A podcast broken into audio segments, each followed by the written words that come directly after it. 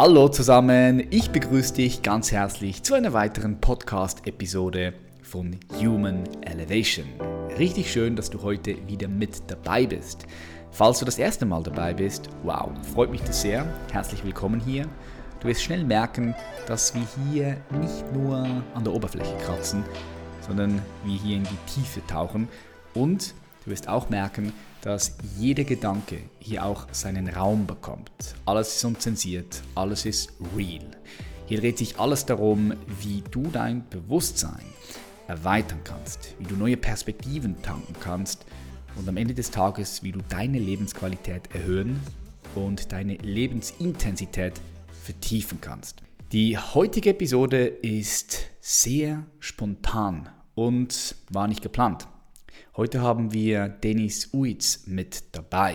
Ursprünglich war ein Instagram Live geplant mit Dennis, doch das hat nicht geklappt, weil Dennis in Dubai wohnt und wir herausgefunden haben, dass er gar keine Lives machen kann mit jemand anderem. Auch sehr speziell ähm, ist halt Dubai, ja. Darum haben wir uns entschieden, auf Zoom zu gehen und wir waren mit ja, 70 bis 100 Leuten waren wir da im Zoom-Raum und ich habe dann gesagt, hey, das ist jetzt direkt eine Live-Podcast-Episode. Natürlich für die Leute, die dabei waren. Und für euch haben wir es aufgezeichnet. Kurz was über Dennis. Er hat sein erstes Unternehmen mit Mitte 20 mit einem Stilvolumen von 350 Millionen Euro verkauft. Eine fette Summe. Und ähm, er hat einen Private Equity Fonds, in dem er 19 Mehrheitsbeteiligungen hält hauptsächlich im Bereich kommerzielle Energie. Darüber werden wir heute auch sprechen. Er war Partner bei einem der größten Hedgefonds in Europa und hat ein beachtliches Netzwerk in der Wirtschaftselite. Zu seinem Netzwerk zählen Staatsoberhäupte, Milliardäre, Promis und hochrangige Politiker. Er macht heute Millionen an der Börse und begleitet andere Menschen auf deren Weg, ihr Kapital an der Börse zu vermehren. Ich freue mich, euch dieses Gespräch zur Verfügung zu stellen und wünsche dir viel, viel Freude dabei. Ja gut, dann lass uns mal reinstarten. Dennis, was geht eigentlich ab bei dir? So, was, was, wie geht's dir? Ja, mir geht's äh, sehr gut. Es ist ja ähm, bei uns schon zwei Stunden vor. Das heißt, es sind jetzt so die letzten Abendcalls gewesen. Heute natürlich dann aus dramaturgischen Gründen nicht ganz so lange gearbeitet. Und äh, alles, alles gut. Ähm, Freitag früh ist immer eine, eine Fahrradgruppe, die ich mitmache, äh, die ziemlich, äh, sagen wir mal, leistungsorientiert ist. Und deswegen gehe ich donnerstags eigentlich, das ist hier so der große Ausgehabend, da ist mir das abends eh zu voll überall.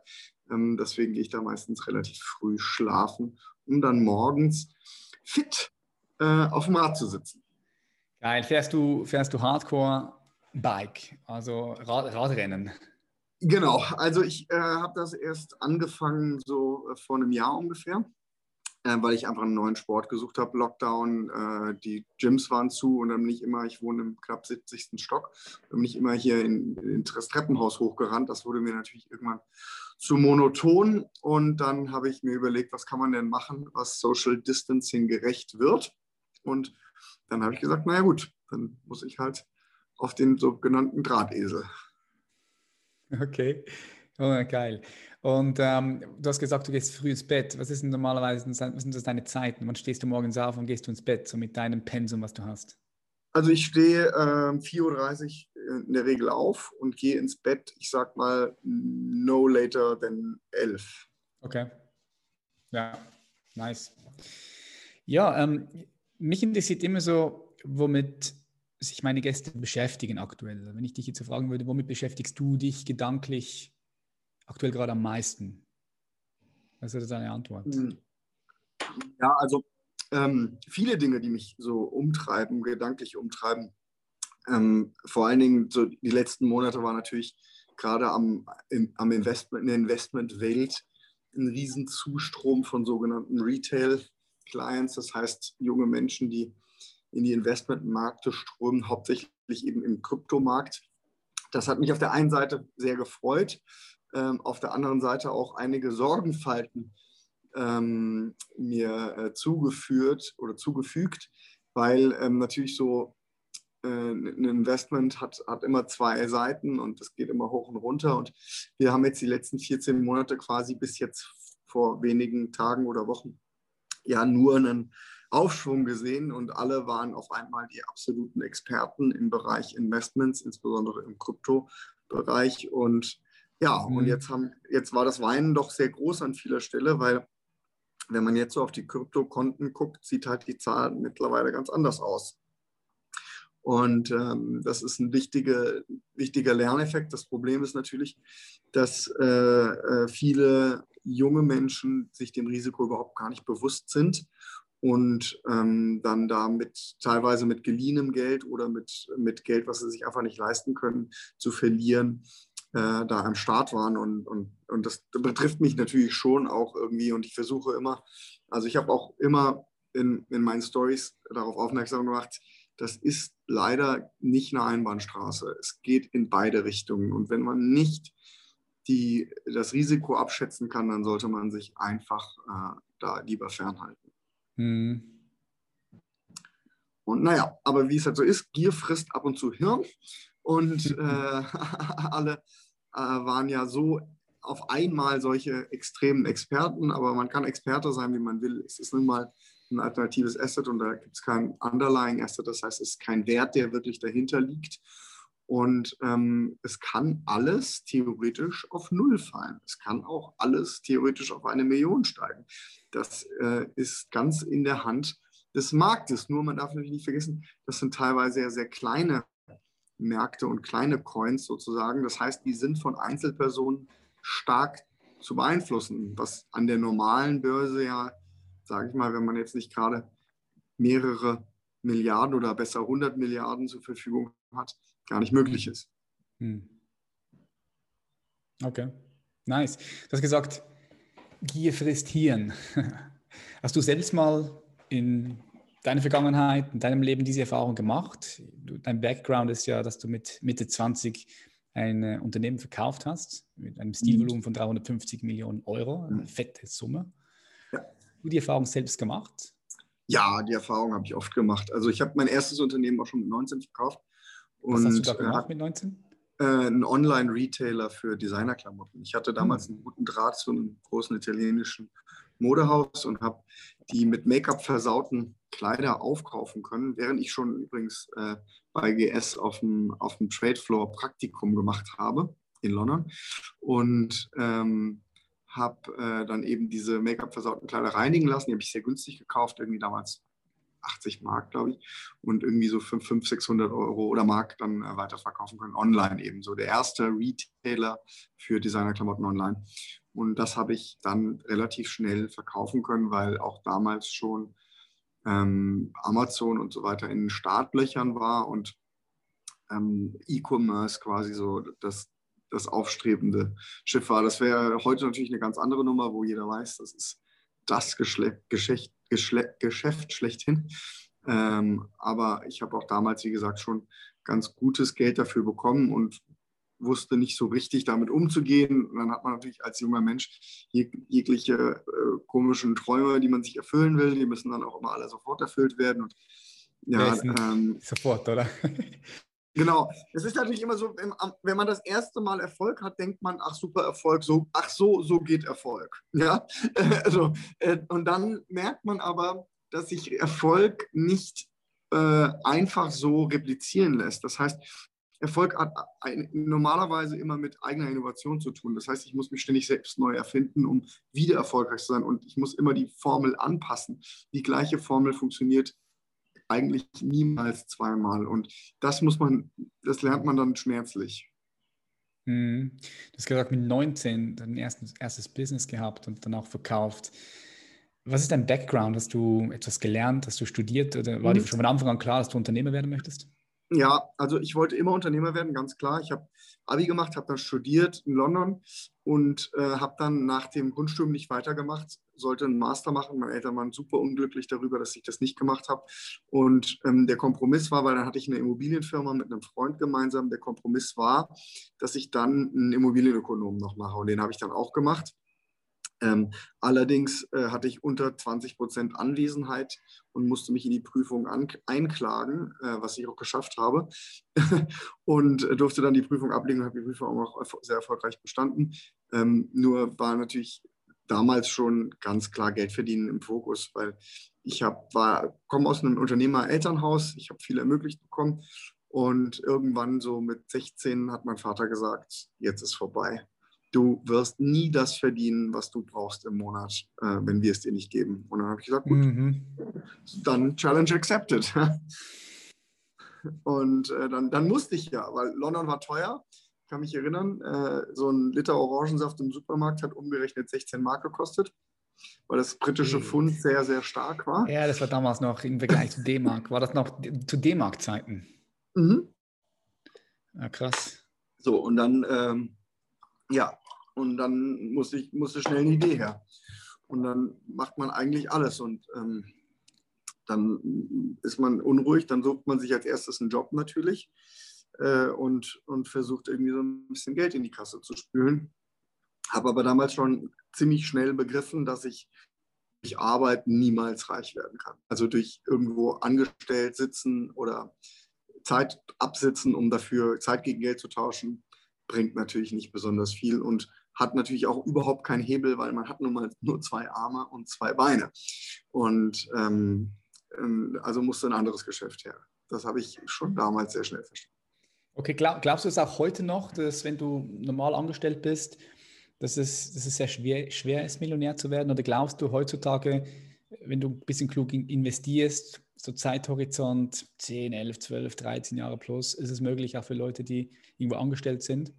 Auf jeden Fall. Also, ähm, also angest nur angestellt sein, dann müsste man in einer Top-Management-Position sein, um dann Millionen Gehälter zu bekommen. Aber da ist in Deutschland wahrscheinlich auch das falsche Land, weil wenn man jetzt mal hier Carsten Spohr oder so jemanden nimmt, Lufthansa-CEO, der hat, äh, als das Balance Sheet noch ein bisschen besser aussah, 40 Milliarden Balance Sheet unterschrieben und hat, glaube ich, ich glaube, drei Millionen verdient im Jahr. Oder nee, anderthalb Millionen nur, glaube ich, Basis-Salary. Also das ist lachhaft wenig für das Risiko, was man ja als Geschäftsführer auch in Deutschland tragen muss. In Amerika würde der mal locker 30, 40 Millionen verdienen, aber es gibt es in Deutschland nicht. Das heißt, mhm. auch als Top-CEO in Deutschland ist das nicht so einfach, reich zu werden, würde ich jetzt mal behaupten. Das heißt, es geht nur, wenn man sich verschiedene Einkommensströme aufbaut. Ja. Das heißt, auch äh, gerade wenn man in der komfortablen Situation ist, 9 to 5 zu arbeiten, sage ich mal, dann hat man eine Menge Zeit drumherum, die, äh, die noch genügend Energie übrig lässt, um auch noch eigene Projekte zum Beispiel zu verwirklichen, um sich weiterzuentwickeln, um sich weiterzubilden, um in irgendetwas wirklich richtig gut zu werden. Weil wenn man nicht eine Passion entwickelt und tief in die Materie eintaucht, wird man nie so richtig gut werden in dem, was man machen will. Und Geld ist auch immer ein schlechter Berater. Wenn es nur darum geht, Geld zu verdienen, ist es nicht keine Idealkonstellation. Es gibt Menschen, die schaffen das, aber ideal ist es eigentlich, wenn man, wenn man einfach für irgendwas so eine Leidenschaft entwickelt, dass man der Beste sein möchte. Mhm. Ja, ich denke, wenn du deine Leidenschaft gefunden hast und ein bisschen smart bist und sagen wir jetzt mal einen Zeithorizont von zehn Jahren hast, sage jetzt circa zwei bis drei Jahre brauchst du, bis du einigermaßen eine gewisse Tiefe erreicht hast irgendwo in einem Bereich. Und dann hast du noch sechs, sieben Jahre, wenn du ein bisschen gut anlegst und natürlich dein Einkommen stets versuchst zu vermehren, dann ist es, es muss eigentlich möglich sein, für, für jeden Millionär zu werden. Das stimmt. Ähm, es kommt natürlich dann in dem, in dem Anlagesegment darauf an, wo lege ich an und in welchem Zyklus lege ich gerade an. Die Leute, die jetzt, so, ich meine, wenn man schaut, die Zuflüsse in Bitcoin waren so wahnsinnig hoch, als der Bitcoin irgendwie die 60.000 hatte. Und jetzt, wo er unter 30 gefallen ist, kauft keiner mehr. Das ist schon lustig, dass die Leute psychologisch gesehen am All-Time-High lieber kaufen als im Dip äh, ist ein bisschen, äh, bisschen unverständlich. Äh, ich habe hier gerade eine gute Frage auch gesehen. Dennis, wie erzielt man nachhaltigen Erfolg? Das ist ja passt genau ins Thema. Ähm, nachhaltiger Erfolg geht, wie gesagt, nur über eigene Innovation. Wer immer tut, was er schon kann, bleibt immer das, was er schon ist. Das ist zwar so ein bisschen komischer Spruch, aber da ist auch schon viel Wahres dran.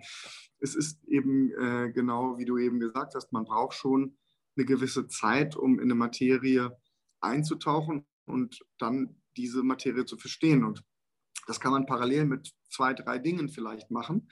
Ähm, das heißt, ich brauche aber auch alle paar Jahre immer was Neues. Und, und äh, das sieht man eigentlich auch so, äh, insbesondere in meinem Leben. Ich wechsle dann auch mal die Stadt, äh, wechsle den Sport komplett. Sport mache ich immer zum Beispiel, aber oft was anderes, sagen wir es mhm. mal so. Und ich muss es dann verstehen, ich muss mich mit der Materie auseinandersetzen. Deswegen ist Radfahren für mich auch ganz gut, weil Radfahren ist extrem mathematisch, extrem technisch. Das sind Dinge, die mir eh Spaß machen und ich verstehe. Und, äh, und, und da schließt sich dann der Kreis quasi. Mhm. Was war denn dein Ding, was du gefunden hast, um wirklich tief einzutauchen in die Materie? Du hast gesagt, Immobilien, hast du gestartet mit Immobilien oder womit hast du so mit deinen Investments so das erste richtig gute Geld verdient? Und vor allem, also, was war da die Strategie dahinter? War also da die Strategie da? Ja, klar. Also ich hatte ja diese, äh, diesen Online-Shop. Ja? Und dann ähm, wurde das über Weihnachten immer mehr. Klar, klar, Weihnachtsgeschäft ist immer das Größte. Und ich habe von zu Hause verschickt. Und dann hatte ich zu Hause also gar keinen Platz mehr, irgendwo hinzugehen, weil alles voll mit Kisten stand. Also war klar, ich muss irgendwie ein Warehouse haben, von wo ich, also ein ideal, jetzt hochtrabend gesprochen, Logistikzentrum. Ähm, allerdings konnte ich nichts finden, was, was schön war, äh, beziehungsweise alles, was mir gefallen hat, war einfach zu teuer. Äh, und das, was ich mir leisten konnte, war unsaglich hässlich kann ich nicht mit mir vereinbaren. So, und dann habe ich ein Büro gefunden, was geil war, aber viel zu schade für, für, für jetzt nur um Versand zu machen. Also habe ich gesagt, ich baue da ein Showroom rein und äh, lade auch mal Kunden, also drehe ein Online-Geschäft offline. Das war sehr seiner Zeit voraus, sage ich mal. Ähm, und äh, gebe eben die Möglichkeit, dass Online- und Offline-Welt eben zusammen harmoniert. Das mhm. hat man jetzt zum Beispiel mit den Amazon Go Shops, wo man äh, online bestellen kannst, abholen. Anyhow, jedenfalls ähm, habe ich dann drei von diesen Läden gehabt und die haben schon das erste zusammenhängende Kassensystem gehabt. Und freitags, wenn die Leute früh nach Hause gehen, habe ich immer einen super krassen Dip in Revenue gesehen, ja, weil äh, kommt keiner mehr. Also kam mir die Idee, also so zu viel zum Thema Nachhaltigkeit. Ich, ich suche immer Probleme. Ich habe ein Problem selber und denke, das Problem haben viele. Und in dem Moment wurde mir klar, ich brauche ein Offline-Business, was online Working Hours hat. Das heißt 24-7, aber offline. Und da gibt es tatsächlich, wenn man sich dann mal darüber Gedanken macht, das kann jetzt jeder mal für sich machen, ähm, äh, zwei Orte gibt es, die 24-7 accessible sind für Kunden und wo auch Kundenverkehr ist vor allen Dingen. McDonald's. Ja, nicht jetzt nicht jetzt, jetzt nicht von einer Marke gesprochen, also grundsätzlich gesagt, äh, McDonald's macht das mit McDonald's baut einfach eigene Filialen, die das können, ja. Mhm. Aber insgesamt gesehen, also Tankstellen sind schon mal nicht schlecht, sehe ich hier, okay. Äh, Tankstellen haben aber oft nicht 24 Stunden offen. Weiter. Flughäfen, das mhm. ist schon mal eins und Krankenhaus, da haben wir beide. Perfekt. Äh, genau. Sehr gut, also danke für die Antworten, genau richtig. Also Krankenhäuser, Flughäfen. Flughäfen, einen Laden im Flughafen zu öffnen, ist ein Albtraum, weil man einen riesen Due Diligence-Prozess hat, dauert alles ewig, ist für einen Ungeduldsmenschen wie mich nichts. Also Krankenhaus, und da habe ich eins gefunden, habe ich mich beworben, bin durch den, äh, das ist jetzt eine riesen Einzelgeschichte, kann ich eine Stunde drüber erzählen, wie ich da reingekommen bin, habe auf jeden Fall eben dieses Krankenhaus bekommen, weil für mich war eine Sache ganz klar, Krankenhaus hat sich für mich sowieso ergeben, weil ich hatte dann ja in diesen äh, Klamottenläden, das habe ich jetzt vergessen zu erzählen, ähm, noch Kaffeebars implementiert. War damit der Erste, der Shop-in-Shop-Systeme okay. gemacht hat, weil ich eben wusste, dass im Haus so viele Büroangestellte sind, die natürlich gar kein, auf gar keinen Fall irgendwelche Designerklamotten kaufen können oder wollen. Dachte aber, ich, kann, ich muss denen es waren damals 600 Leute, ich muss denen auch irgendwas verkaufen können. Also habe ich mir überlegt, der, ein guter Kaffee, da hat eigentlich keiner was dagegen. Da war auch damals das hessische Schulamt mit im Haus und wusste, Lehrer trinken auf jeden Fall Kaffee. Und ähm, dann bin ich nach Mailand geflogen zu Ili und habe so einen Barista-Workshop gemacht und ähm, habe dann äh, äh, mir auf die Fahne geschrieben, ich möchte einen perfekten Espresso machen. Ich möchte verstehen, wie das geht. Ich werde das auch heute nicht vergessen. Ein, ein, eine Tasse Kaffee hat sieben Gramm Kaffee aus 142 Tassen kommen aus einem Kilo raus. Und du hast in etwa Allgemeinkosten mit Zucker und Arbeitskraft und ein bisschen Umlagen so von 19 Cent pro Tasse mit Spülen. Kennzahlen, werde ich nie, nie, nie vergessen. Eingebrannt ähm, bei dir. Und mhm. ähm, genau, und äh, dann eben auf, das Idee, auf die Idee Krankenhaus gekommen, wegen einfach wegen der Öffnungszeiten und bei Krankenhausessen ein bekanntes Problem ist. Also ich glaube, Krankenhausessen ist genauso wie Tempotaschentuch fest verankert, nur eben negativ. Und ähm, ja, und das habe ich mir dann habe ich mir überlegt, naja, das, was die alle machen damals, ist Cook and Chill. Das heißt, sie kochen irgendwo, kühlen es runter und haben es dann so Aufwärmwegen irgendwo wieder aufgewärmt. Es wird äh, heute noch viel gemacht. Und ich habe gesagt, wir machen das einfach saisonal, regional und On-Site-Cooking. Das heißt, jede Filiale kriegt eine eigene Küche. Und das war ein sehr großer Erfolg und es war eben nur B2B. Das heißt, ich musste mich mit Krankenhäusern auseinandersetzen, habe das ausgerollt, habe 114 Filialen dann abgeschlossen. Äh, die ersten 14 habe ich noch selber gebaut äh, mit eigenen Baufirmen teilweise mhm. und äh, ja, und habe das dann verkauft. Okay, geil. Die, die, ich, mir gefällt die Idee, dass du das kombiniert hast, so Krankenhäuser, äh, das aufzubauen, macht absolut Sinn. So. Ja, ja also nur, nur, ist damals, nur, ist damals, nur ist damals niemals auf die Idee, nie, niemand auf die Idee gekommen, wahrscheinlich so wie du, und hat es dann auch wirklich umgesetzt, oder? Genau also es, es, es gibt immer viele Leute, die irgendwas träumen, aber ich war damals auch so naiv, sage ich mal, dass ich einfach gemacht habe, ohne erstmal über die Konsequenzen nachzudenken und wie viel Arbeit das eigentlich ist. Und äh, dann äh, hunderte äh, von Angestellten zu managen und meine arme Mutter mit im Unternehmen gehabt, die die Buchhaltung äh, zu, am Anfang gemacht hat und, und so. Und, das, und ich war ja eigentlich damals schon total auf dem Finanzmarkt unterwegs und habe mich eigentlich nur dafür interessiert, wollte halt nur auch immer Unternehmer sein und wollte, eben irgendwie auch Business aufbauen. Und habe bis heute ja auch äh, 58 Unternehmen selber gegründet oder co-gegründet und äh, sage immer, ich brauche alles, aber ich brauche auf gar keinen Fall noch eine neue Firma. Aber dann kommt doch irgendwas, was mich reizt. Und jetzt habe ich ja gerade dieses Jahr auch meine Neobank an den Start gebracht mit weallstreet.com, wo man, äh, wo man äh, Kryptowährungen kaufen kann, ähm, wechseln kann in Fiat-Währungen oder Kryptowährungen auch auf die eigene Kreditkarte laden kann und dann mit, damit Kryptowährungen eben nutzbar für den Alltag machen. Plus, äh, ich, ich will auch langfristig einfach keine Transaktionsgebühren mehr sehen, weil ich glaube, die Zeiten von Transaktionsgebühren im Banking sind einfach vorbei. Mhm. Äh, das, das ganze alte Banking-Modell ist viel zu fett aufgestellt. Das muss viel leaner werden. Die Glaspaläste müssen weg. Und ähm, Retail-Banking muss eigentlich eine kostenlose Dienstleistung sein. Und die Bank Banken sollen dann sich alternative Modelle überlegen, mit denen man Geld verdienen kann, zum Beispiel eben mit äh, Investments. Hm. Was würdest du sagen, was sind so die drei Fähigkeiten, wenn du sie so betrachten müsstest, die dich heute dort hingebracht haben, wo du, wo du bist? Welche drei Fähigkeiten?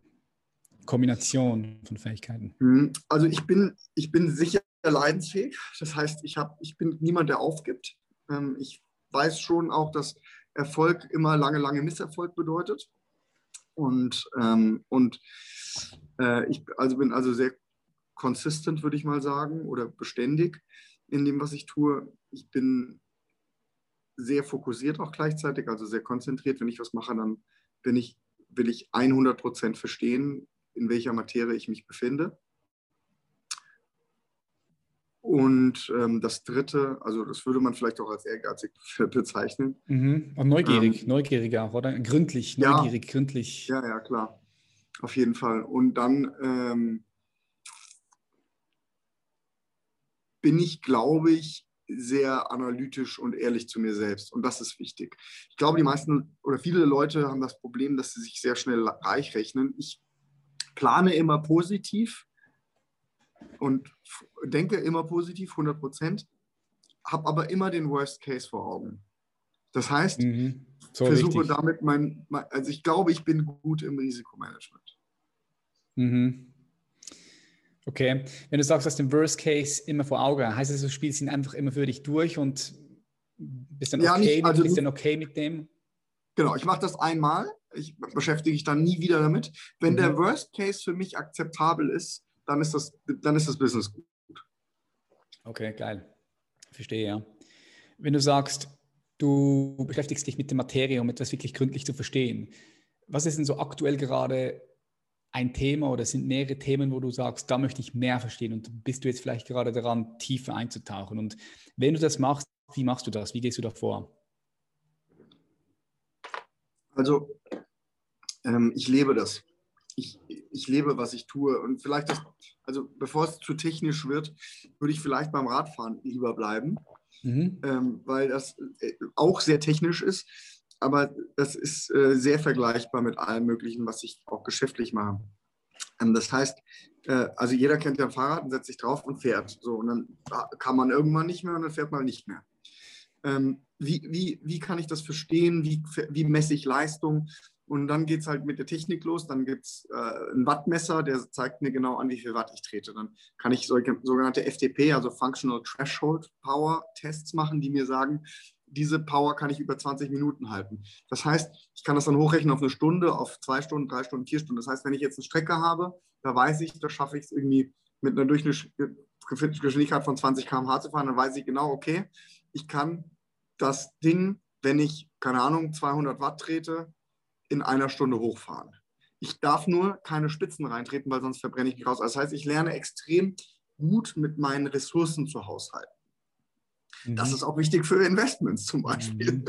Ja, das heißt, ich, ich, ich, ich analysiere zunächst extrem viel Daten und möchte tief einsteigen in die Daten, möchte da verstehen, was sind die Parameter, Zeit, Geschwindigkeit, Leistung in dem Fall.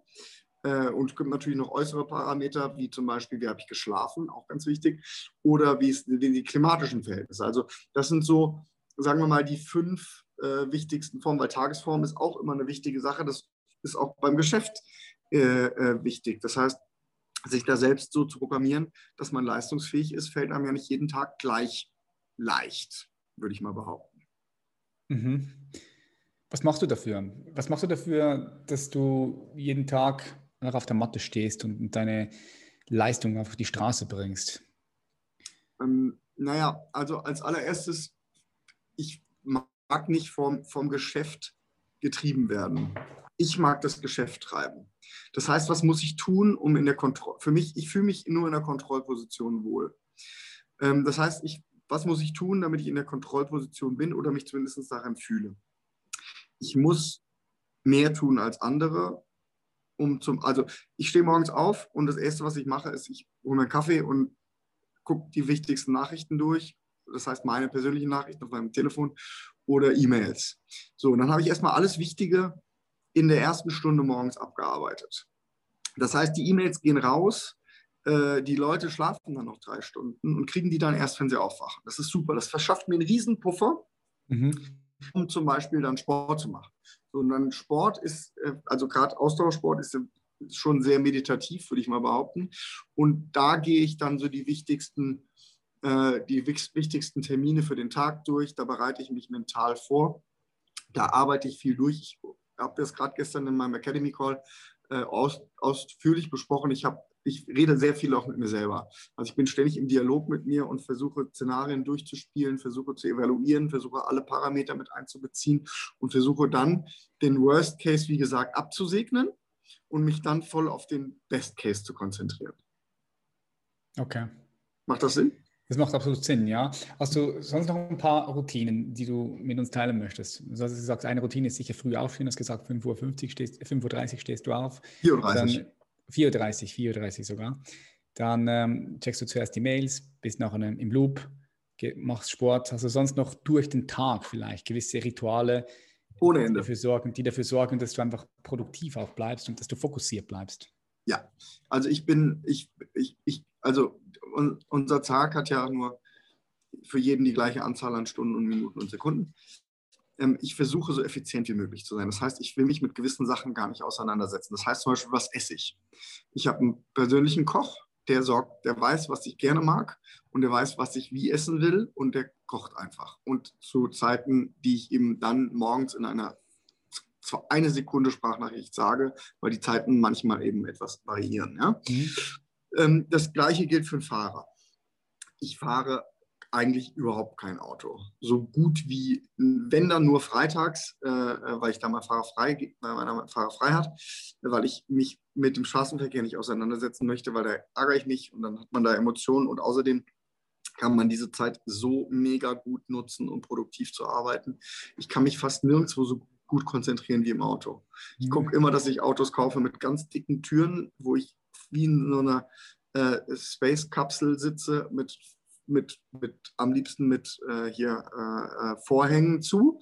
Und dann bin ich da völlig in meiner eigenen Welt und da kann ich, da kann ich von mir aus vier Stunden im Stau stehen, das stört mich überhaupt gar nicht. Mhm. Und ich plane natürlich auch sehr gut. Ähm, ich bin eigentlich nie im Stress. Ich bin auch nie zu spät. Ich gucke, dass ich alles so einplane, dass ich äh, kleine Puffer habe, kleine Sachen immer aus, äh, ausbalancieren kann. Ich, ich bin so ein grundordentlicher Typ. Man würde das vielleicht auch mit einer Zwangsneurose pathologisch beschreiben können. Ja. Äh, ich bin sehr ordentlich, ich mache, ich, ich, ich, lege alles vorstellen. an den gleichen Platz. Ja. Bei, mir, bei mir steht ja auch nichts rum. Ja. Äh, es, es, es, es hat alles seinen Platz und ich brauche diese Ordnung, um mich wohlzufühlen. Ähm, äh, da ist nichts mit kreativem Chaos. Äh, das lebe ich dann auf Papier tatsächlich auf, wenn ich neue Unternehmungen plane. Dann nehme ich mir wirklich weiße Blätter Papier und fange darauf an, loszuzeichnen. Äh, natürlich funktioniert mein Kopf schneller als meine Hand und das heißt, meine Handschrift ist auch dementsprechend äh, äh, so lala. Ähm, und äh, dann, dann, dann geht das kreative Chaos los und das, ich, das muss ich aber geordnet auf einem oder mehreren Blättern Papier haben, die ich dann auch wieder ordentlich zusammenlegen kann. Das ist für mich völlig in Ordnung. Also da, da kann ich das ausleben, aber sonst versuche ich alles so in der Bahn zu halten, wie mir das gefällt. Hm. Okay. Hm, hast du eine Schwäche, wo du sagst, so, das, das ist schon eine Schwäche da, vielleicht ein bisschen Mühe damit oder kannst mittlerweile besser umgehen? Und, und wenn ja, was machst du damit? Wie gehst du mit dieser Schwäche um oder wie gehst du allgemein mit deiner Also ich glaube, Schwächen hat jeder, aber da habe ich ganz viele. Ähm, wie gesagt, ich bin also extrem ungeduldig und versuche mich immer zu, zu beruhigen und bin auch sehr radikal. Ähm, deswegen zum Beispiel, also meine Partner, die äh, ich, ich habe hauptsächlich einen Partner, der ist, äh, sagen wir mal, äh, knapp 15 Jahre älter als ich der ist äh, sehr viel ruhiger als ich und der sagt immer, ich bin eigentlich froh für jeden Tag, wo du nicht im Büro bist. Hm. Weil du machst die Leute verrückt. Okay. Du bist zu schnell, das kann keiner nachvollziehen. Äh, äh, und, und, und, und, ich fühle mich auch nicht wohl. Ich möchte gar nicht mit vielen Leuten sein. Äh, ich möchte mit den Leuten reden, mit denen ich glaube, die mich verstehen. Und mit allen anderen nicht. Und das ist, glaube ich, auch so ein bisschen der größte Luxus, den ich mir rausnehme, oder glaube erarbeitet zu haben, dass ich mir aussuchen kann, mit wem ich meine Zeit verbringe und mit wem ich wirklich ins, äh, in, ins Gebet gehe sozusagen. Und ähm,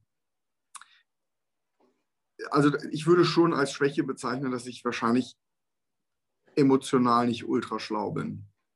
Ja, ich, mir, mir fällt das schwer dann zu sagen, ob das, ob das angekommen ist, was ich gesagt habe, oder ob ich jetzt einfach für die Leute irgendwas völlig Unmögliches die für eine, für eine völlig unmögliche Aufgabe gestellt habe. Ich glaube, das, das ist schon etwas, an dem ich auch seit vielen Jahren arbeite. Personalführung ist nicht meins. Hm. Okay. Was wäre denn so die eine Sache, für die du alles hergeben würdest? Wenn du jetzt mal dein Leben betrachtest, sagst du, es ist ein erfolgreiches Business. Meine Tochter. Okay. Ich habe eine zwölfjährige Tochter. Ähm, und äh, das ist sicher das Wichtigste, was es gibt. Also Kinder, äh, ich weiß, hast du Kinder? Nein, einen Hund habe okay. ich. Das ist mein, ist mein, ist mein Sohn. Okay. äh, ja, äh, ist vielleicht gar nicht so, also mag ich jetzt nicht, natürlich nicht vergleichen, aber es ist schon Klar. für viele Menschen auch, ist es auch ein vollwertig, ich habe auch immer Hunde gehabt, es ist ein vollwertiges Familienmitglied und auch immer ganz furchtbar traurig, weil die Hunde, äh, die überlebt man ja im Normalfall. Ja? Und ähm, mit Kindern ist es halt ein bisschen anders. Im Idealfall überleben einen die Kinder. Schlimm wird es, wenn es andersrum ist. Richtig schlimm. Und ähm, ich glaube, dass äh, das schon äh, einer der großen Welt, äh, also die, der Zweck, warum wir hier ist, sind, natürlich, äh, um, um uns auch zu vermehren. Ja. Also da bin ich schon ein Freund von. Ja, ich glaube das. Und äh, also ich, ich habe eigentlich nur zwei wichtige Sachen für mich im Leben. Ich möchte Kinder und ich möchte, dass diese Kinder toll aufwachsen können und jegliche Chancen im Leben haben.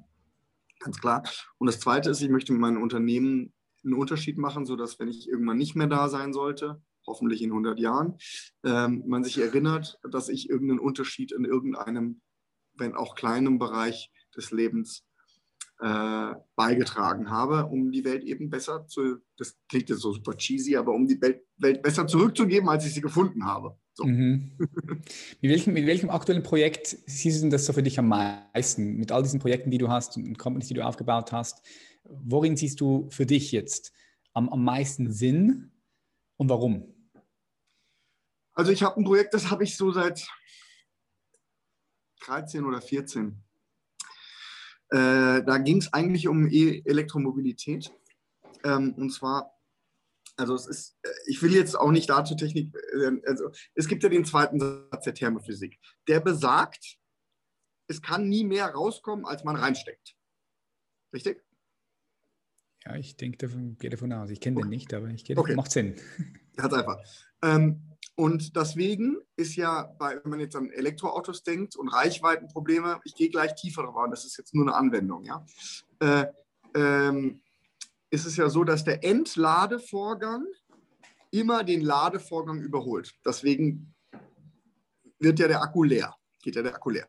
Und es gibt ja jede Menge Bemühungen, wie so Rückgewinnungsaktionen, äh, die eben dann Energie rückgewinnen sollen, um eben das Auto effizienter zu machen. Also es geht um Effizienz. Effizienz ist extrem, extrem wichtig. Weil wir das ist ein Thema bei dir, Effizienz, oder überall? das ist das Riesenthema, was mich umtreibt. Geil, geil. So, das heißt, wir müssen, äh, wir müssen ja äh, mit unseren Ressourcen, insbesondere mit unseren äh, endlichen Ressourcen, verantwortungsvoller umgehen, als wir das bisher tun. Mhm. Ja? Ich habe zum Beispiel auch schon seit zehn Jahren Paperless Office. Ich, außer wenn ich, wie gesagt, auf ein Blatt male, nehme ich kein Papier in die Hand. Es wird auch keine E-Mail irgendwo ausgedruckt oder sonst irgendwas. Ich möchte kein Papier. Ich nehme auch keine Visitenkarten an. Wenn mir jemand eine gibt, mache ich ein Foto davon oder scanne die in meine Visitenkarten-App ein und gebe dir Danken zurück und sage der Umwelt was Gutes getan. Ich nehme auch mhm. keine Tüten mit irgendwo. Naja, anyway, ähm, auf jeden Fall ähm, dieses, äh, dieses Patent, es ist nämlich ein Patent, ähm, das äh, widerspricht diesem Satz, ähm, allerdings nur zu dem Extent, dass der Ladevorgang den Entladevorgang überholen kann. Das heißt, man kann theoretisch hätte man das Perpetuum mobile, man kann aber auch den Ladevorgang, den Entladevorgang, dem Ladevorgang überholen. Das geht auch. So, ähm, warum geht das Ganze? Weil es äh, und warum widerspricht es nicht dem zweiten Satz der Thermophysik? Weil es eben mehrere Energiequellen gibt und es nimmt vor allem und das ist ganz wichtig nichts vom Vortrieb. So und mhm. jetzt im Umkehrschluss bedeutet das, ich kann einen kleinen, ich nenne das jetzt mal, damit es jeder versteht, Reaktor und speise da, keine Ahnung, 240 Volt aus der Steckdose rein und kriege am Ende mehr raus, als ich reingesteckt habe. Wenn man mal darüber nachdenkt, wenn das wirklich wahr wäre, ich will nicht die Wahrheitsfrage diskutieren, aber wenn das das wäre, würde unsere Welt morgen ein besserer Platz sein. Das bedeutet, ja, das wäre Strom für Afrika, das wäre, äh, das wäre äh, äh, Wärme für die Frierenden und Kühlung für die Schwitzenden. Und also das würde so wahnsinnig viele Probleme auf unserer Welt lösen, insbesondere eben auch im Bereich Mobilität, wo ich keine Ladeinfrastruktur mehr brauche, wo ich nur noch ganz kleine, billige Akkus brauche, wo ich einfach so ein, sagen wir mal, so ein Volkswagen der E-Mobilität bauen könnte, weil das Ding kostet ja nichts mehr, wenn da nur ein kleiner Akku drin ist. Ja? Ich brauche ja keinen großen Akku mehr. So, und äh, das teure und vor allem das Ineffiziente sind ja, man heute hat so eine Kilowattstunde, hat um die 10 Kilo. Jetzt gibt es ein bisschen effizientere, die haben 8 Kilo, aber jetzt gucken wir mal so ein Tesla 100 äh, Kilowattstunden an. Das heißt, die, äh, nur die Batterie wiegt, wiegt, schon eine Tonne. Nur die Batterie. Wie soll das eff effizient sein? Ich muss ja mhm. jedes Mal die Tonne bewegen. Und äh, abgesehen davon wollen wir natürlich gar nicht über die Gewinnung von Kobalt und diesen Sachen reden. Gut, also ja, es ist, jetzt mal ein Produkt. ist ein zweischneidiges Schwert. Ich denke ja. eh so, wenn du, schau, wenn du ein weißes Pferd in eine Richtung loslässt, dann lässt er automatisch auch ein, ein schwarzes Pferd in die andere Richtung. Wir leben in der Dualität. So, es hat alles seine Schattenseiten.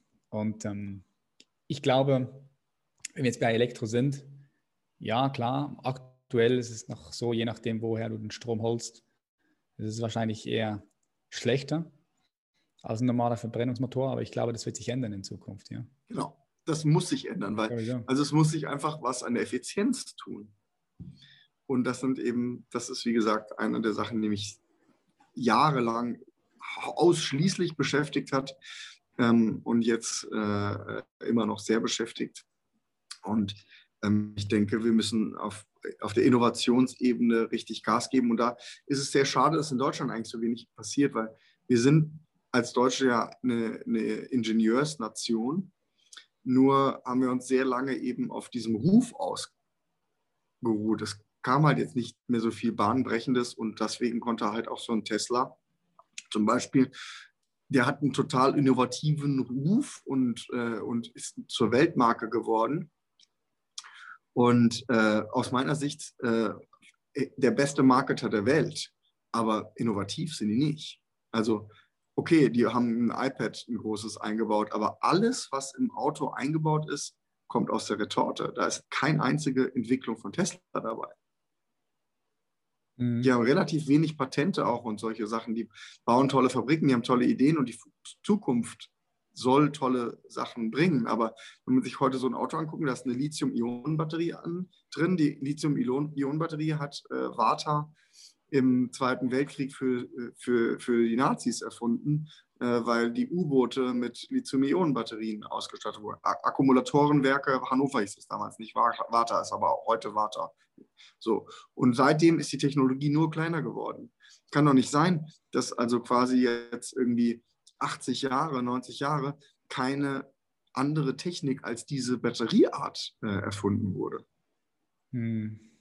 Ich denke, da wird sich viel tun in den nächsten 10, 15, 20 das Jahren. Ich Sa Samsung, Samsung ist da big im Game. Andere große Tech-Companies, Siemens, äh, habe ich auch schon gelesen, sind da mit dabei. Andere chinesische Unternehmen, ja.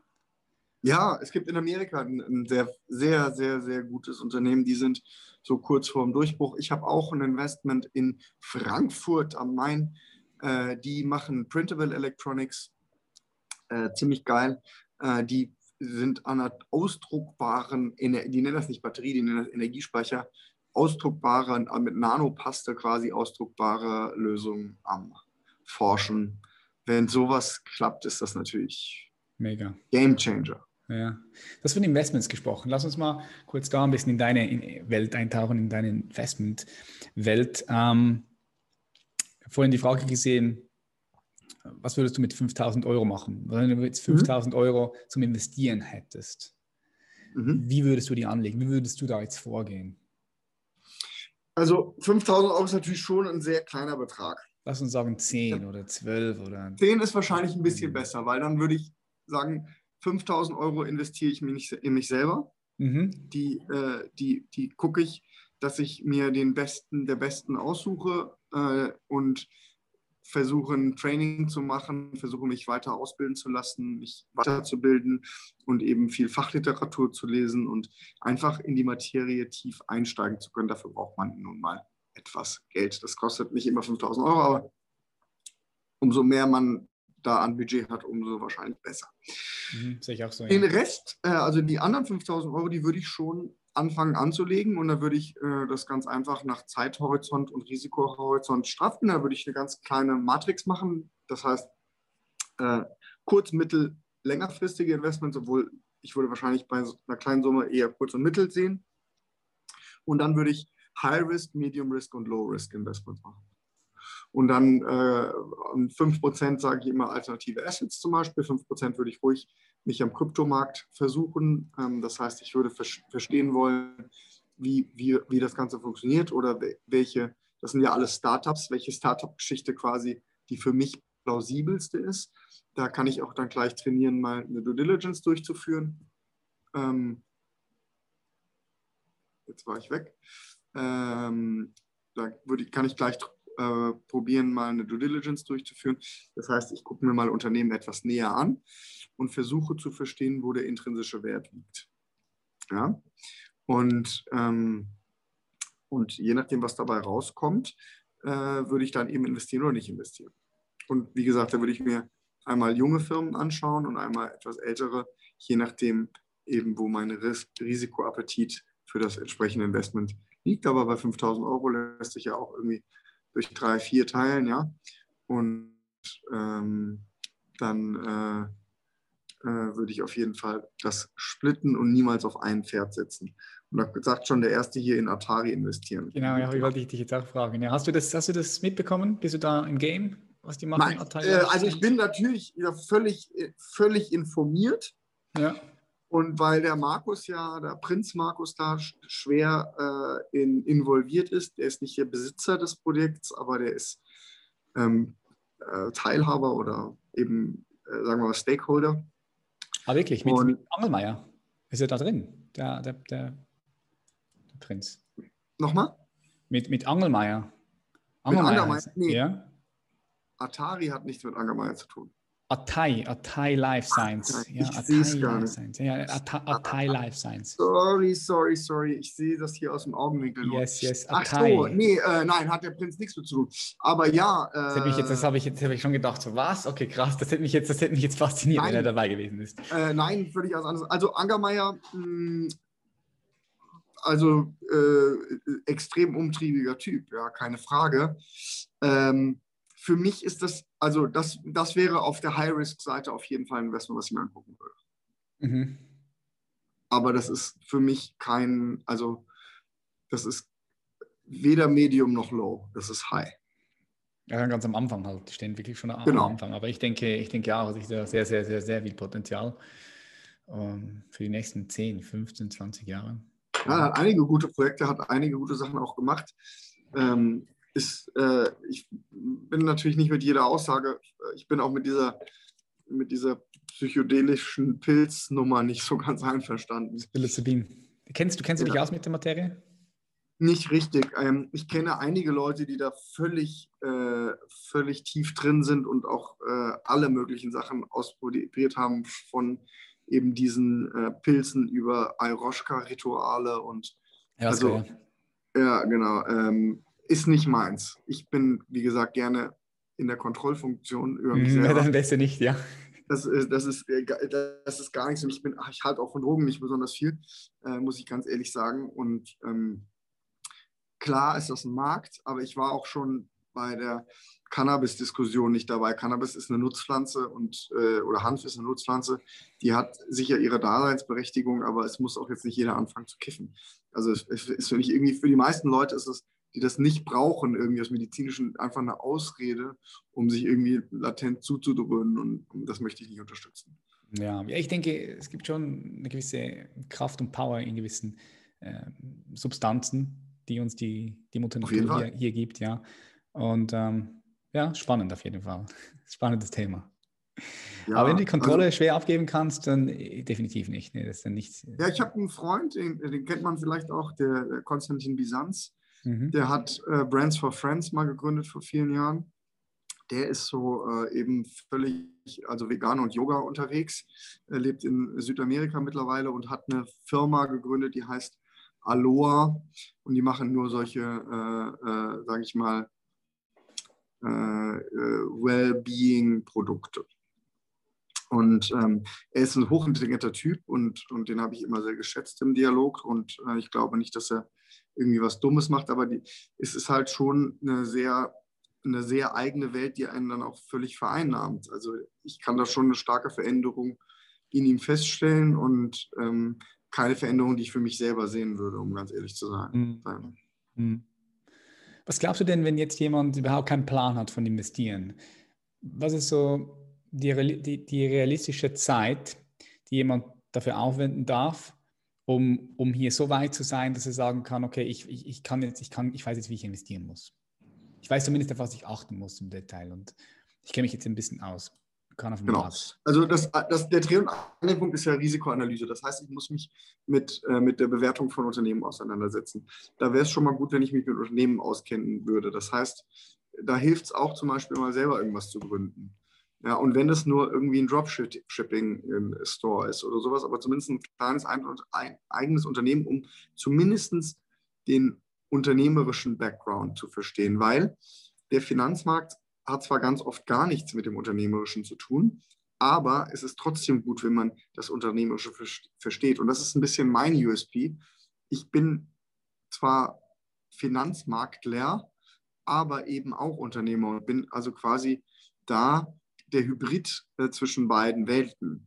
Weil, wie gesagt, ich habe ja auch mein Unternehmen an einen Hedgefonds verkauft und wurde dann Partner bei dem Hedgefonds. Und habe dann, habe als Unternehmer immer schon gedacht, so, ich wäre der Größte. Und dann habe ich gesehen, was die da für Sachen machen, ist nochmal eine ganz andere Welt. Mhm. Und äh, das war sehr faszinierend für mich zu sehen. Und also es geht letztendlich nur über Leidenschaft. Und man muss sich dann im Invest, das Investmentfeld ist ja so groß, ich muss mir dann da etwas aussuchen, wo ich genügend Energie für aufwenden möchte, sodass ich da in die Materie tiefer einsteigen kann. Grundsätzlich kann man auch einfach sagen, ich investiere in die Indizes, die wachsen im Schnitt über die letzten 50 Jahre immer 7% im Jahr. Ja, und dann parke ich da Geld und sehe das eben wachsen und gucke eigentlich gar nie wieder drauf. Äh, äh, auch bei einer Krise nicht, äh, weil im, im, im, Durchschnitt kommt es ja nach der Krise wieder stärker hervor. Aber manchmal dauert eine Krise halt auch ein, zwei Jahre. Ja, ja, ich denke, dieses Investieren ist auch nicht für jeden. Ich, ich denke, da musst du schon irgendwie eine, Leidenschaft haben für das Analysieren und, und, die, und vor allem da, darfst du auch versiert sein in, in, den Zahlen.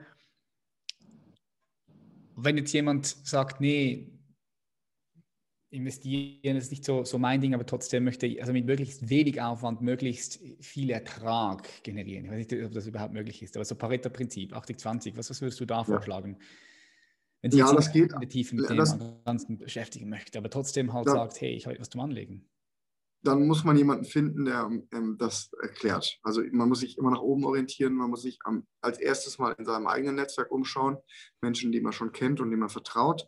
Und wenn man da nicht fündig wird, dann muss man neue Leute kennenlernen, die sich eben in dieser Materie auskennen. Und dann muss man dann ein Gespür dafür entwickeln, wer wirklich tief genug in der Materie drin ist, um einem zu helfen und wer eben besser nicht hilft. Hm. Also das ist immer der Shortcut.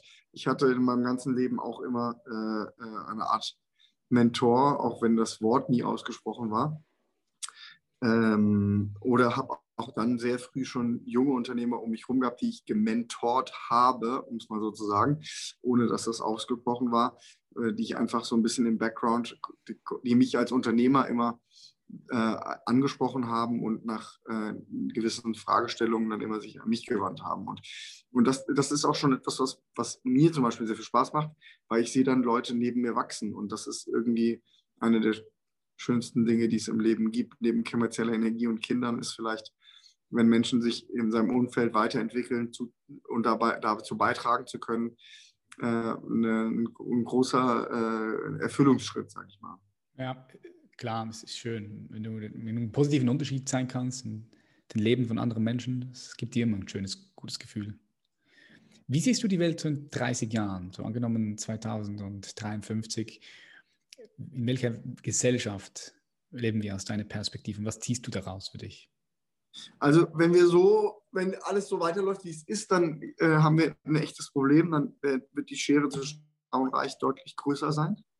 Äh, Sicherheit äh, wird das, das Riesenthema sein, äh, was alle, die etwas haben, beschäftigt. Und äh, die, die nichts haben, denen wird es noch viel schlechter gehen, als es heute, noch, heute schon geht, weil die Ressourcen auch irgendwann natürlich knapp werden könnten in 30 Jahren, insbesondere wenn man so mal möglicherweise an Öl denkt, wobei Öl ist eigentlich 30 Jahre noch nicht so das Problem. Mhm. Ähm, ansonsten. An welche Ressourcen äh, denkst du da? An welche Ressourcen denkst du da, Dennis? Äh, naja, äh, auf jeden Fall mal äh, Kobalt, Eisenerz, äh, ähm, möglicherweise auch alles Mögliche eben äh, in, in, die Metallrichtung, die wir heute sehr, sehr, auf die wir sehr stark achten. abgesehen davon könnte auch Trinkwasser ein Thema werden, wenn wir nicht eine ziemlich effiziente Lösung finden, um ent zu entsalzen. Weil derzeit ist das noch sehr teuer. Mhm. Ähm, das heißt, äh, es gibt schon, äh, es gibt ja so fünf, sechs große Weltprobleme, keine Ahnung, Strom, Hunger, Wasser, ja, Housing, Clothing. Wenn man da äh, Klima. eine dieser, diese, wenn man, was war das? Klima. Klima, klar. Wenn man für eines dieser Probleme eine Lösung bereitstellen kann, dann äh, ist das die, das beste Investment, was man machen kann. Mhm. Äh, und ich habe einige solche, sagen wir mal, Pferde in der, im Rennen, aber es ist ein, es ist ein long way RD-Themen dauern immer ewig und kosten, also dauert immer dreimal so lange oder fünfmal so lange, wie man denkt und kostet leider auch äh, X5 von dem, was man am Anfang Worst Case eingeplant hat. Das heißt, es ist schon sehr wichtig, dass es da eben entsprechende Institutionen gibt, die eben solche Forschungen finanzieren und, und äh, äh das ermöglichen, dass Menschen ihr Leben darauf verwenden. Und äh, jetzt muss man überlegen, wenn jetzt einer heute anfängt, und braucht jetzt, äh, also braucht eine Ausbildung, der muss sich damit das Thema sagen. So ein Forscher, der wird ja selten vor 30 richtig Forscher sein. Und dann, dann braucht er 20 Jahre, um das zu entwickeln. Ne? Irgendein Game Changer. Mhm. Das heißt, seine Generation hat dann schon fast gar nicht mehr so richtig was davon. Ne? Mhm. Das heißt, man muss auch erstmal jemanden finden, der bereit ist, sein Leben zu opfern, um es dann gar nicht mehr selber genießen zu können, sondern die, es der Welt bereit zu stellen. Das ist schon nicht so, nicht so einfach. Ja, echt, es sind einfach dann Leute, die ihre Berufung und Bestimmung gefunden haben und die in dem forschen oder in ihrem Gebiet einfach auch aufgehen und dafür sterben würden. Ja, Passion, genau. Bestimmung, Passion. Berufung, was auch immer. Ja. Das sind alles so Wörter, die versuchen zu beschreiben. Ähm, ja, dass du einfach in dem, was du tust, total aufgehst und erfüllt bist dich verschenkst, dem, was du tust. Stefan fragt noch, ähm, ob du noch mal ein Business starten würdest im Food-Sektor heutzutage. Und äh, wenn ja, wie würdest du so ein nachhaltiges, beispielsweise Gemüse, eine Gemüse-Grow-Firma legal Ja, aufstellen? also ich mache zum Beispiel im Horizontal Gardening so ein bisschen was. Was mit? Horizontal Gardening. Was ist Farming. das? Ich noch nie. Ah, ja, ähm, okay. Ja. Äh, da da gibt es ein bisschen was und ich mache auch was im Bereich Home Farming. Das finde ich mich auch extrem geil. Da gibt es ein Startup, die drucken quasi die, äh, den, den, das Gewächshaus für zu Hause aus in, in 3D-Drucker. Und dann kann jeder sein Gemüse zu Hause selber anbauen. Finde ich eigentlich eine ganz coole Sache. Mhm. Geil, was mit 3D-Druck? Das, das funktioniert schon. Ja, ja, das funktioniert.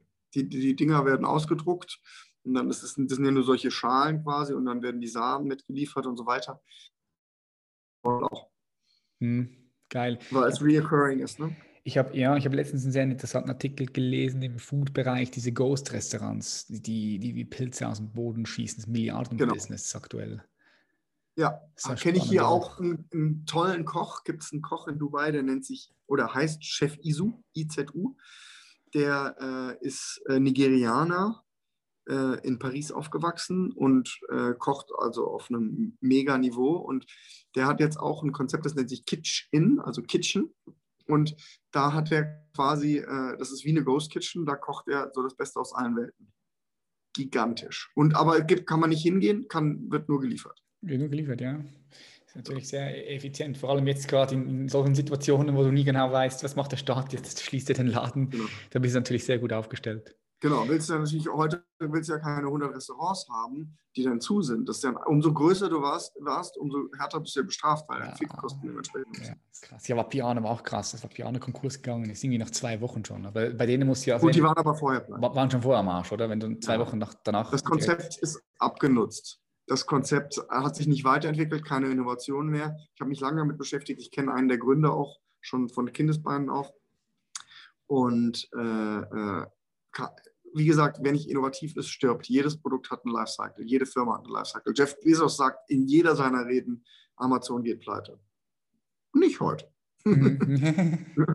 ja, 100 Jahren oder so. Ja. Was, findest ja. du, was fandest du am Vapiano nicht innovativ? Ich, ich, muss sagen, ich fand die sehr innovativ, also damals, als die gestartet sind. Eigene, also gestartet Pasta-Manufaktur drin und mit der Karte damals, das war, war, war schon irgendwie was genau, Neues. Genau, aber wie gesagt, das nutzt sich ab. Nach äh, 15 Jahren war das nicht mehr innovativ.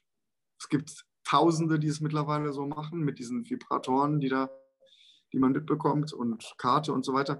Und es ist auch so ein bisschen eine Frage, ob ich in ein Restaurant gehen will und mich wie in der Kantine anstellen möchte nicht wirklich. Und die Produktqualität, also die konnten meiner Meinung nach einfach auch nicht den Produktqualitätsstandard über alle Filialen halten. Mhm. Das war ein Riesenproblem. Die haben nur Mindestlohn bezahlt. Ich glaube, das war wirklich der Hauptknackpunkt. Die hatten einfach wirklich oftmals sehr unqualifizierte Leute. Da war ja, da hat ja nie ein Koch gearbeitet. Die haben ja eigentlich irgendjemanden eingestellt, der kannte sich mit Essen überhaupt gar nicht aus, hatte da entsprechend keine Leidenschaft für und hat dann dann eben diese Sachen zusammengemixt, weil es war ja mhm. kein Kochen. Mhm, und da wurde suggeriert, dass live gekocht wurde und das, das stimmt einfach nicht. Und, und die, die, die ganzen Inhaltsstoffe, die waren billig, billig, billig. Ja, also jede, jede Zutat, da war nichts Geiles dran. Da war nicht eine Zutat, wo ich sagen würde, die würde ich für zu Hause auch kaufen. Hm. Gibt eine schlechte Wine. Nicht mal das Mehl. nicht mal das Mehl, ja, wahrscheinlich gerade das nicht, oder? Besonders das nicht, ja. meine letzte Frage an dich ist, also stell dir vor, du, du fliegst auf den Mond und, und guckst runter auf die Welt. Die Frage stelle ich allen meinen Gästen. Und du siehst den Mensch, so diese 7,8 Milliarden Menschen. Was glaubst du, was braucht der Mensch heute aus deiner Perspektive am meisten? Also heute, heute in, in, nach dieser oder in den letzten Zügen dieser Pandemie, jetzt, würde ich sagen. Genau jetzt, ja. Genau, also auf jeden Fall Orientierung. Es gibt die ganzen, also man kann eigentlich kollektives Staatsversagen schon äh, äh, diagnostizieren. Es gab überhaupt keinen Plan, es gab überhaupt keine Führung. Die Leute haben das Vertrauen verloren und an genau diesem Vertrauen muss man äh, äh, äh arbeiten, weil ohne Vertrauen werden wir alle äh, in einer sehr viel schlechteren Welt leben. Und das ist jetzt sehr philosophisch, natürlich passt eigentlich nicht zu mir. Aber ähm, wie gesagt, ich glaube, dass, dass Führung ganz wichtig ist. Ganz wichtig. Und das haben manche Länder, kleine Länder, sehr gut gemacht. Und da würde ich auch, also ich bin jetzt, bin jetzt nicht Werbebeauftragter der UAI, UAI, aber es ist natürlich schon geil, wenn ein Land einfach jemandem gehört, weil der trifft eine Entscheidung und die wird umgesetzt. Morgen. Mhm. Und in Deutschland, in der, in der, Republik Deutschland, wird dann erstmal überlegt, ob alle Gendergruppen äh, auch entsprechend äh, respektiert wurden in der Entscheidungsfindung oder im Prozess. Und das kann es nicht sein es kann nicht sein, dass sich das Problem tot diskutiert wird und statt dass man über die Lösung spricht. Hm, ja, ich bin mit der Führung auch nicht, auch nicht so äh, zufrieden. Nee, also es gibt da viele Punkte, die ich anders gemacht hätte, anders initiiert, initiiert hätte. Ja, aber es ist natürlich, auch, ist natürlich auch super, ist natürlich auch super simpel aus unserer Perspektive auf die Klar. Regierung zu schauen oder wir sind nicht in dieser Verantwortungsposition. Ja, ich bin auch kein Aluhutträger, um Gottes ja. Willen. Äh, äh, äh, nein, nein, nein, nein. Also das kam vielleicht jetzt falsch rüber. Nee, nee, gar nicht, gar nicht. Ich bin voll bei dir. Ich, bin, ich, ich sehe das auch so. Ich, ich, ich sage einfach, es ist schwierig, weißt du. Kommunikation ist King. Mhm. Und die hat mir gefehlt und ich kenne viele Top-Unternehmer, die wirklich schwer, schwer im Stich gelassen wurden. Ich kenne viele Leute, die wirklich echt äh, äh, hands-on ihr gesamtes erarbeitetes Leben verbrannt haben in diesen zwei Jahren jetzt. Mhm. Ja, ich kenne auch ein paar, vor allem auch in der Gastro, Gastro-Szene. Wahnsinn. Hart für die, ja, sehr, sehr krass. Ja, du, du, hast recht, also Kommunikation ist, die, es wurde sehr schlecht kommuniziert. Ja. Extrem schlecht kommuniziert, auch viel mit Angst kommuniziert. Und eigentlich müssen, müssen, müsste man es ja genau anders machen. so, anstatt, ja, anstatt Angst ins System reindringen, eher Hoffnung, ja. Ja, genau. Also, ich, und vor allen Dingen alles, natürlich auch alles fake. Ja, also ich kann eine Sache sagen und, und die kann ich sagen, weil ich sie gemacht habe. Ich bin während der ganzen Pandemie gereist. Es gab nur ganz wenige Tage oder Wochen, an denen ich nicht gereist bin. Wenn ich nach Europa gereist bin, ja, und Europa war ja so hart gelockt und alles war so krass kontrolliert. Mich hat keine Sau nee. jemals nach auch nur ein paar PCR-Tests gefahren. Ich bin an manchen Tagen durch vier Grenzen gefahren, hat mich keiner je angesprochen. Er ist so hart. Ich habe das auch so wahrgenommen. Ich habe einmal einen PCR-Test gemacht, äh, weil wir nach Deutschland geflogen sind, Teammeeting gehabt haben. Niemand, niemand hat es interessiert, niemand hat gefragt. Oder? Ich habe bis heute, ich habe gerade jetzt den nächsten für Sonntag, äh, weil ich äh, nach Zypern fliege, äh, an, äh, bestellt. Ich habe bis heute 53, das wird der 53. PCR-Test, den ich mache. Boah, shit. Immer in die Nase rein oder was? Nee, hör auf, ey. Immer, immer eine nasale Vergewaltigung. Es ist nicht schön. Und ich bin geimpft. den Spucktest. Ja, was, du bist auch Oh nein. Ja. Jetzt bist du geimpft und du musst noch den PCR-Test immer machen. Was ist das? Ist wirklich was ist nicht da los? Zu. Nicht zu verstehen. Ich habe oh, diese Impfung, also ich habe auch diese Impfung nicht gemacht, weil ich jetzt glaube, dass ich mich vor irgendwas schützen müsste, weil ich bin jung und gesund, zumindest halbwegs jung, aber gesund bin ich. Und ähm, äh, ich habe das einfach gemacht, weil ich eben erstens meine, mein Umfeld schützen möchte und zweitens in Ruhe gelassen werden will. Nur das mit dem in Ruhe gelassen werden funktioniert nicht. Ich muss mir immer noch ständig dieses Ding in die Nase rammen lassen. Und wenn das nicht gerade jemand macht, der so ein bisschen Fingerspitzengefühl hat, dann ist das wirklich sehr unangenehm. Hm. Ich kann da als Tipp sagen, gleichmäßig langsam dabei einatmen. Dann sind also Membrane offen, dann ist das nicht so ganz so unangenehm. Ja, du bist schon, ich aber ein Pro. schmerzlich lernen müssen, diese Erfahrung. Also, du bist jetzt CPR Pro. Ja. ja, ich bin jetzt der PCR äh, äh, Pro, ja, toll. Mega. Ja, geil, Dennis. Ähm, es hat mir richtig viel Spaß gemacht, mich mit dir auszutauschen. Ja. Vielen herzlichen Dank. Ist geil, wie das jetzt so zustande gekommen ist. Wir wollten eigentlich eine Insta-Live machen und jetzt haben wir einen Zoom-Call gemacht. Ich werde es jetzt auch ja. bei mir Podcast veröffentlichen. Ähm, ja, wo, die Leute, wo können die Leute dich finden? Wo bist du so aktuell am meisten am Start? Instagram, klar? Also, YouTube ganz klar Instagram.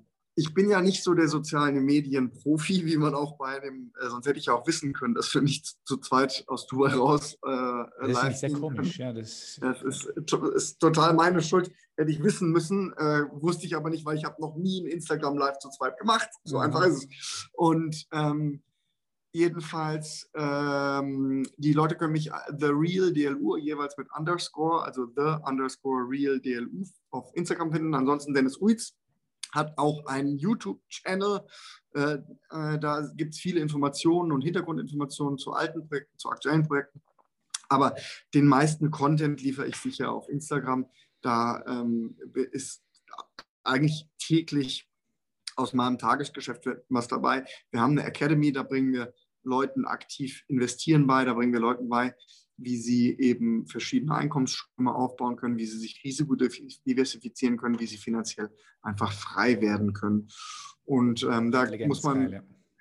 genau, und da haben wir einen Bewerbungsprozess, da muss man auf dennisulz.com einfach gehen, gehen und sich einmal durchklicken. Ähm, da werden auch wieder immer Ende des Monats ein paar Plätze frei.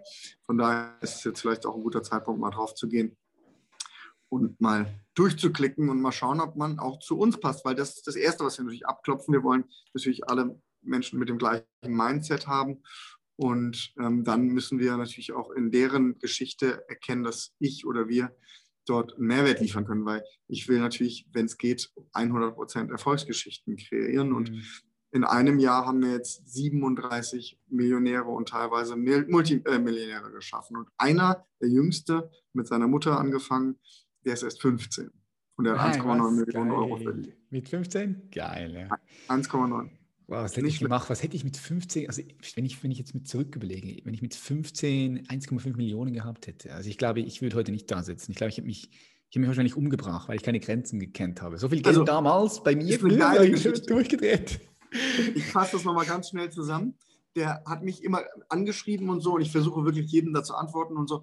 Ähm, und äh, er hat gesagt, er möchte in die Academy. Und da sage ich, ja, ja. 18, das geht nicht. Sagt er, ja, also meine Mutter hat mir das erlaubt. Und ich sage, dann soll deine Mutter mir jetzt mal eine Sprachnachricht schicken. Das war total ja. glaubwürdig und die Mutter hat gesagt, ja, ich bezahle dem Jungen, das soll er doch machen. So, okay. Dann hat er angefangen, äh, am Finanzmarkt zu handeln und hat wirklich von seiner Mutter 48.000 Euro bekommen. Die ist wow, was zum, zum, zum Handeln? Also ja, und ich hätte, oh, ich hätte wirklich mit 15 von meiner Mutter keine 48.000. ich auch ganz, nicht. Die war ganz, da gar keine 48.000 Euro da. Anyhow, ich habe einen Lufthansa-Short äh, gezeigt, den ich gemacht habe, und er hat einfach quasi mitgeturnt. So, und hat mit dem entsprechenden Hebel äh, in wenigen Minuten oder Tagen eben 1,9 Millionen, 1,85 Millionen rausgeholt. Oh, Dann hat er mir das geschickt, den Screenshot äh, vom Konto. Und dann habe ich gesagt, sofort aufhören zu auszahlen, aufhören zu handeln. Du kaufst sofort irgendwas Sinnvolles davon. Was hast du in deinem Umfeld? Sagt er, ich weiß nicht genau. Dann sage ich, deine Mutter ist Zahnärztin, super. Gehört ihr die Praxis? Sagt sie ja. Sagt er ja, aber das Haus nicht. Sage ich, super. Du gehst zum Vermieter und du kaufst das Haus. Und er hat es wirklich geschafft, ist zum Vermieter gegangen, hat das Haus gekauft, hat jetzt ein Mehrfamilienhaus in der Nähe von Frankfurt und seine Mutter ist mietfrei forever und kann ihre Zahnarztpraxis weiter betreiben. Okay. Und er hat mit 18, muss man sich mal belegen, mit 18 eine 2 Millionen Euro Immobilie, die bezahlt ist, die Miete einbringt. Das ist ja eine Grundlage, auf der sich ein echtes Vermögen aufbauen lässt. Ja, super, mega, geil. Es gibt auch, es gibt auch eine gute Sicherheit. So. Auf jeden Fall. Weißt du, ich meine, du kannst über Geld sagen, was du willst, aber am Ende des Tages, wenn du, wenn du ein Polster hast oder auch ein Einkommen, das immer wieder einfließt, auch passiv, es Ganz gibt dir einfach wichtig. Sicherheit. Es gibt dir Sicherheit. Du brauchst Liquidität. Ja, Mit einem Vermögen, kein Vermögen ist so groß, dass man es nicht vernichten kann. Ich kenne einen Freund in meinem Umfeld, der hat halb, äh, der hat ganz Miami South Beach gebaut. Der hat 700 Millionen gemacht. Cash. Und er hat es geschafft, komplett auszugeben. Nein. Zero, nada, 700 Mio. Wir hatten das gemacht. Was hat er, also da haben sie ja also einfach investiert, äh, die, die schlimmsten Investments, oder? Oder, oder weißt du, sind mit einem Private Jet rumgefahren und hat irgendwie 100 Alle, ja, Frauenringe gehabt. Private Jet, selbstverständlich. Nur es gibt Leute, die werden dann dumm. Es gibt Leute, ja. ich kenne Leute, die fliegen weil sie äh, mit ihren Eltern nicht in einem Flieger sitzen wollen. Die fliegen immer aus Dubai nach LA und die mieten dann dafür zwei Global Express. Ein Global Express von hier nach LA kostet 250. Das heißt, Was ich ist ein Global Express? Das ist eine, eine, ein Flieger. Ein Flieger. Okay, 250. Flieger. Bombardier. 250.000, um nach LA zu fliegen. So, dann will ja. die mit ihren Eltern aber nicht im Flieger sitzen. Das heißt, die Eltern kriegen ihren eigenen Global Express. Das heißt, One Way LA kostet immer eine halbe Million. Das Nein, heißt, hin und zurück ist immer eine ganz glatte Summe von einer Million Euro, nur um nach LA zu fliegen. Und die oh, fliegen von Wochenende nach LA. Sag mir sowas nicht, hey. Weißt du, was, was, für gute Sachen du machen kannst mit 250.000 oder mit 500.000? Kannst du so gute Sachen machen? Ich kenne, also wenn man tun. dumme Geldverschwendung sehen will, dann kann man sich in Dubai echt tolle Sachen anschauen. Ja, das ist glaube ich. Warst du, warst du auch mal so drauf, warst du mal so drauf, wo du so eine Zeit Ja, ich habe auch schon dumme Sachen so, gemacht. Aber gehört dazu, ich, also, oder? Gehört dazu. Ja, gehört dazu, aber ich, ich sage immer, es gibt da so einen ganz bösen Spruch. Äh, ich sage jetzt nochmal die ersten zwei, if it flies or floats, rented. ja. Ja. So. Und äh, ich fliege auch gerne privat, allerdings nur eigentlich kurze Strecken, weil lange Strecken ist mir zu langweilig, weil ich dann auch mal irgendwie mit einer Stewardess reden will oder notfalls äh, lernt man auch gute Leute äh, äh, im Flieger, äh, insbesondere vorne natürlich kennen. Ich mag das eigentlich ganz gerne, dieses gerade dieses alte First Class Flair habe ich unheimlich gerne. Und, ähm, und ähm, ansonsten Boot äh, habe ich schon mal gehabt. Habe ja. ich jetzt, habe ich Gott sei Dank einen Freund, der ein sehr großes Schiff hat. Und da bin ich jederzeit eingeladen und das ist natürlich super komfortabel, wenn man dieses Ding, ich glaube, das kostet irgendwie vier oder fünf Millionen im Jahr an Unterhalt, äh, wenn man das nicht an der Backe hat. Mhm. Ich, ich, als, ich, als ich mal in Monaco, man, das kann ich nicht mehr sprechen, Monaco, genau, Monaco ist es. Als ich mal dort war und diese fetten Yachten gesehen habe, habe ich mir so gedacht, wow, also wenn du wenn du mal so zwei, drei Wochen oder vier Wochen mit so einer Yacht unterwegs bist, schon nochmal einen ganz anderen Lifestyle, so weißt du. Super geil. So crazy, Aber du oder? Kannst, du kannst eine mega, für 100.000 Euro die Woche äh, leist du dir eine Riesenjacht. Und wenn du völlig krank bist, ja, dann kannst du dir für eine Million die Woche eine Eclipse leihen, die äh, Abramovic, ja, die wird verchartert. Und auch eine Octopus von Paul Allen oder es gibt noch eine so. Million, Mio. Für eine Million, ja. ja aber für die Mio kannst, ey, du auch, kannst du auch am Mond fliegen. Ja, zwei, zwei genau. drei Mio, glaube ich, für den Mond. Da würde ich, eher, ich eher auf den Mond fliegen.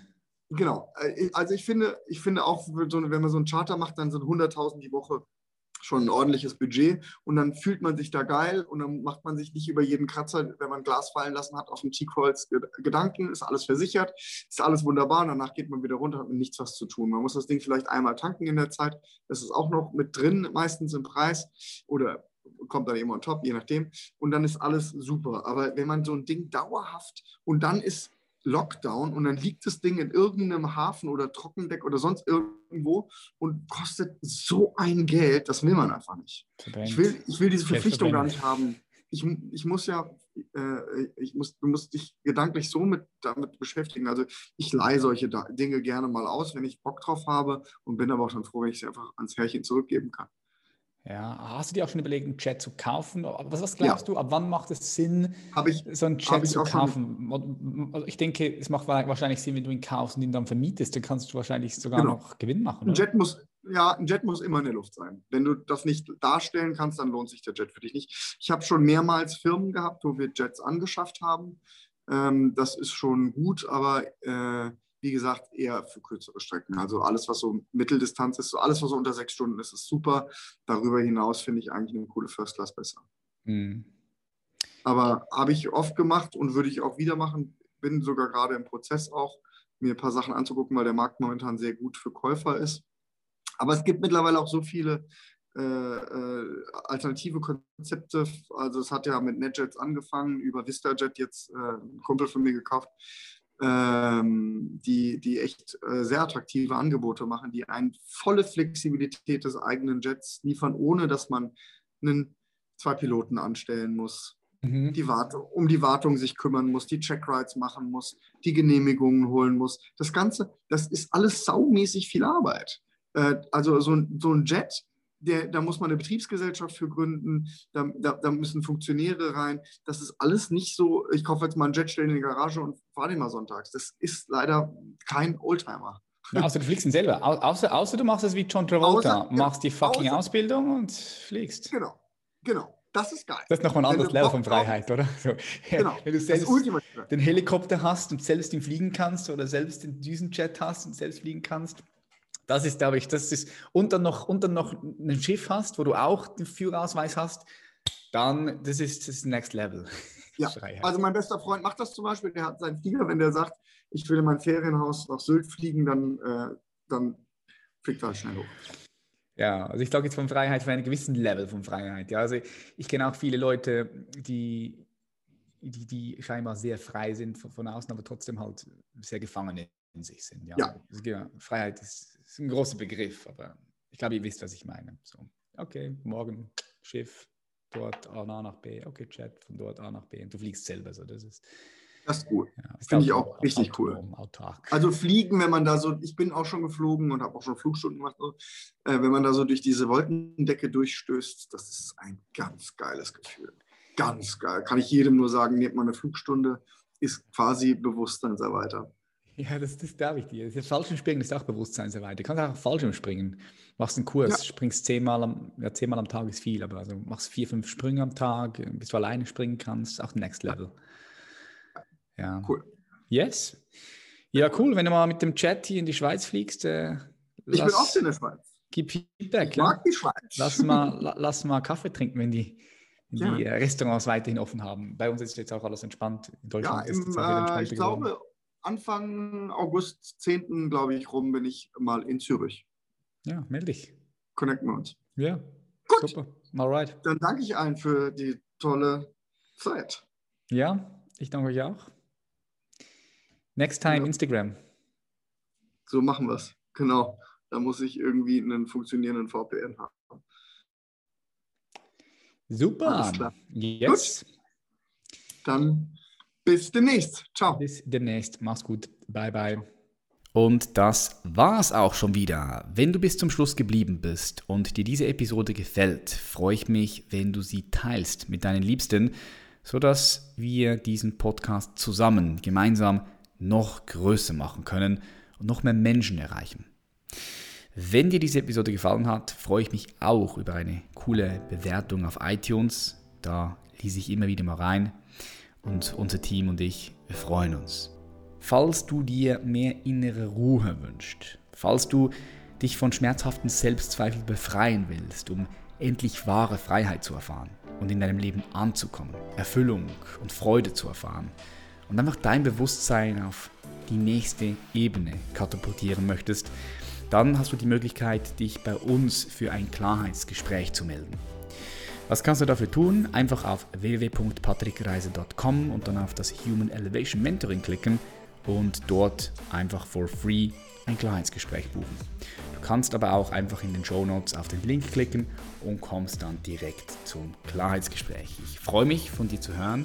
Ich bedanke mich ganz herzlich für deine Aufmerksamkeit und bedanke mich, dass du hier bist. Wir sehen uns in der nächsten Episode. Matt Schlaf, dein Patrick. Bye bye.